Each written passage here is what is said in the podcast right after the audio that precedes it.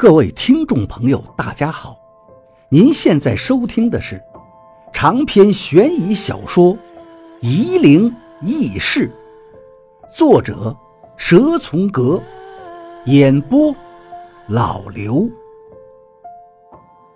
第二百三十八章，董玲的样子还好，精神状况也不错，还做了一顿饭，四个人吃了。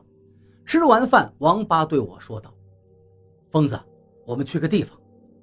我丢下碗筷，跟王八出门，走到街上，我问他：“去哪儿啊？”看守所。王八说道：“我要去见那两个混混。”你都打听好了？嗯。王八哼了一声。看守所在郊外，我们俩到了看守所门口，王八从身上掏了一张卡片，递给门房，一时没有回应。两人就等着。王八对我说道：“疯子，师傅的死，我觉得跟董玲还是有点牵连。你为什么这么想？”我问道。“你怎么知道？你还记不记得刘院长跟陈阿姨说师傅出事那天的事情？”我想了半天，就是说赵先生喝醉了，晚上出去，在酒吧里打架。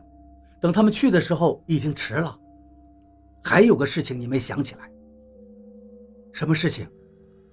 他们说我师傅出事的那天，就是董玲去他们家吃过午饭的。王八说道。我一下子就想起来了，当时刘院长夫妇还相互看了一眼，我还在纳闷我想了想，连忙说道：“董玲就是那天去找刘院长帮忙的。”是。王八说道：“董玲就是专门去找刘院长，帮他安排做手术。他找刘院长最合适。”我一想也是，我若是董玲，也只能去找刘院长。刚好不是特别熟悉，但又有着不错的交情，而且刘院长就是医院的院长，随便安排一个人打个招呼，事情就能办了。董玲明明要结婚，为什么还要这么做？我问王八这个问题，我没有想通。董玲说了，她和她的未婚夫，就是那个李行环，本来是准备年前就结婚的，可是李行环的舅舅在成都接了个工程，必须要李行环去打理，所以婚期就推迟了。李行环十天前就去了成都。我心中一凛，看着王八，王八的脸色很沉重。你的意思是，董玲去找刘院长帮忙？我说道。赵先生出事和这个有关，而且董玲怀的小孩。王八说道。董玲只说了这么多，其他的我问不出来。等会儿我们出来了，我去那个酒吧看看，你回去问董玲。你问不出来，我不就是更问不出来了？我猛然理解了王八的用意。我不能这么做，我做不到这样。王八说道：“那你就忍心看着我师傅死的不明不白。”我无言以对了。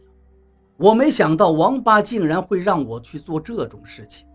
我不停地摇头，正在犹豫着，一个中年狱警打开了铁门。拉着王八的手握住道：“王所长，你好，你好。”然后他把那张工作证又恭恭敬敬地还给了王八。王八礼貌地说道：“我要见的人，您安排一下，不为难吧？”“不为难，不为难。”狱警说道，“这算什么事儿啊？”我跟王八跟着这个干部模样的狱警走进了羁押所，到了一个号子。狱警用手指了指里面的房间，对王八说道：“我回避一下。”“不用。”王八说道，“我就是看看。”我跟王八凑到铁门的栅栏口，往里面看去，两个十七八岁的小伙子正颓废地坐在里面。我专门把他们关在这儿的。”狱警说道，“刚从别的号子转过来，这样您看着也方便。”王八点头笑了笑，算是领情了。里面的小伙子看到我们了，突然就站了起来，对我们喊道：“你看什么看？你师傅就是我们打死的！妈的个逼的，这么不经打！”我和王八同时呆住了。我现在感到那个无形的人影又出现了，而且这次他的能量比前几次更加猛烈。我能感觉得很清楚，我看见那个小伙子扭曲的脸，可是眼眶中的瞳孔是近于苍白的灰色。那个小伙子冲到窗子口，对我狂叫道：“老子没满十八岁，根本不用抵命！”我看见小伙子的身后有个影子晃了一下，霎时间消失了。我后退了一步，影子。这个影子到底是什么人？但是他绝对跟赵一二的死有关系。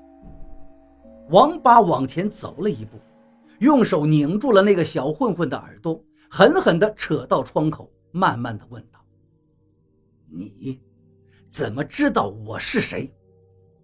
那个小混混好像突然又醒悟了，他慌乱地喊道：“我怎么知道你是谁？我根本就不认识你。”那个老家伙就是我打死的，我告诉你，就是我。王八对我招了招手，我们走吧。我感到了王八身上的杀气，我低声对他说道：“能不能不这么做？他们已经被关起来了。”王八不理会我，自行先走了。我回头看向了耗子里，那两个小混混已经都坐在地上，浑身发抖。赵一二的身形。静静地站在耗子里，满脸的血污。两个小混混突然捂着肚子，满头大汗。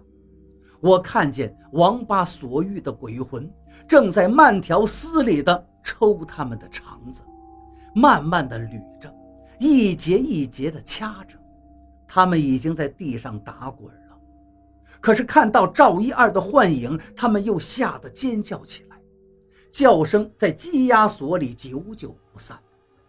我跑到门口才追上了王八。王八正在和看守所的那个狱警握手告别。我对他喊道：“他们已经被抓起来了，有必要这么做吗？”王八看了看我，没说话。我知道，他心里恨。就算是知道弄死赵一二的另有他人。他还是忍不住要惩治那两个小混混。还有，王八在传递一个信息，他要报复。王八跟我在东山大道上分了手，他看着我，眼神充满了热情。我摆了摆手，好吧，我去。我慢慢的向寓所走去，走得很慢。